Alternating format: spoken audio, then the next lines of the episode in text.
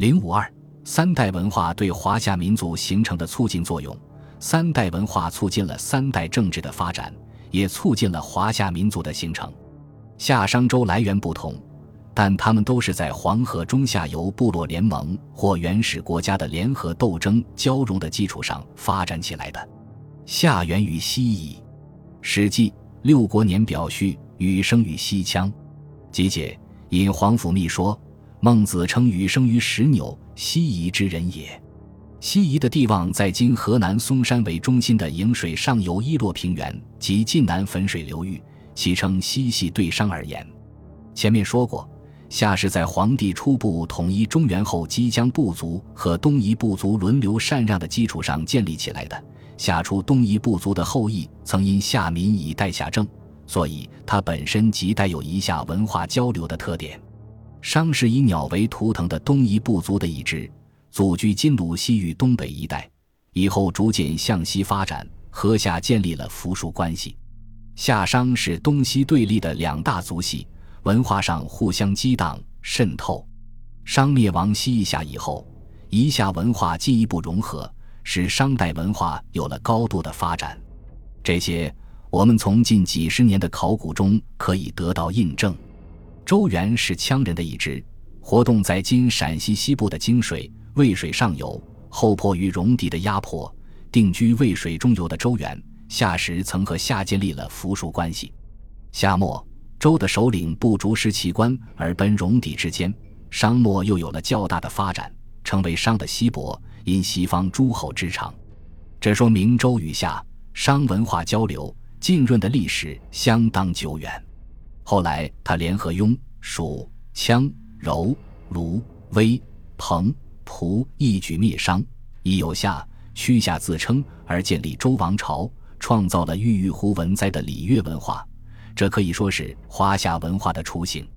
礼乐文化的建立，为西周部族的融合奠定了政治文化的基础。我自有夏以后继魏、台、芮、齐、毕、吴西土也，即武王克商，蒲姑、商衍、吴东土也，八、蒲、楚。邓吴南土也，肃慎燕亳吴北土也。传说武王克因反商，未及下车而包封皇帝之后于柱，帝尧之后于季，帝舜之后于臣，大禹之后于这么多的部族氏族附属于周王国。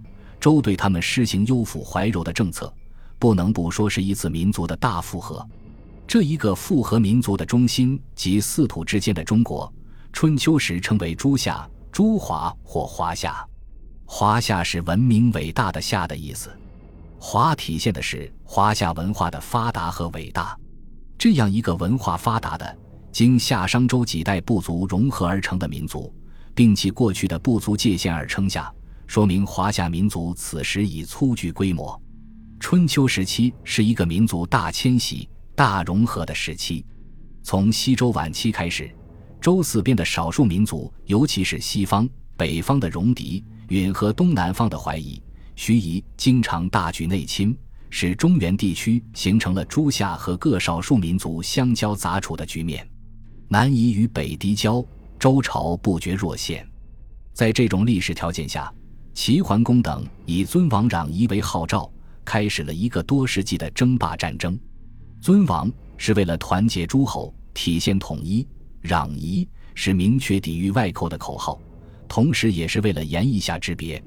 争霸的结果，用下变夷者夷之，夷而近于中国，则中国之。民族融合有了大的发展，狄族由被抗而分散，楚人由被攘而同化。到春秋末年，北方的狄族尽被晋吞并，东方的夷、戎都被齐、鲁征服，中原和西方的戎被秦、晋、楚瓜分。春秋中期崛起的蛮族吴越也被同化成为东夏的盟主，东南西北各个强国都带着与蛮夷戎狄融合的成果，交汇成一个民族——华夏族。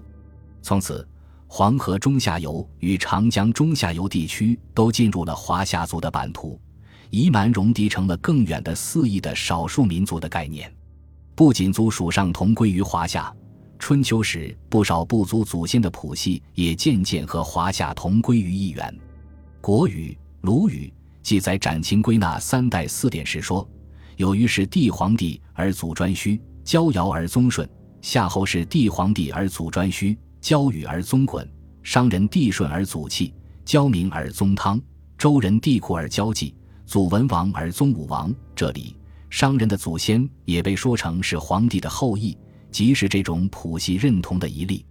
黄帝以积水成，炎帝以江水成，跟源起于渭水流域的周有比较深的渊源关系，而商起于东夷。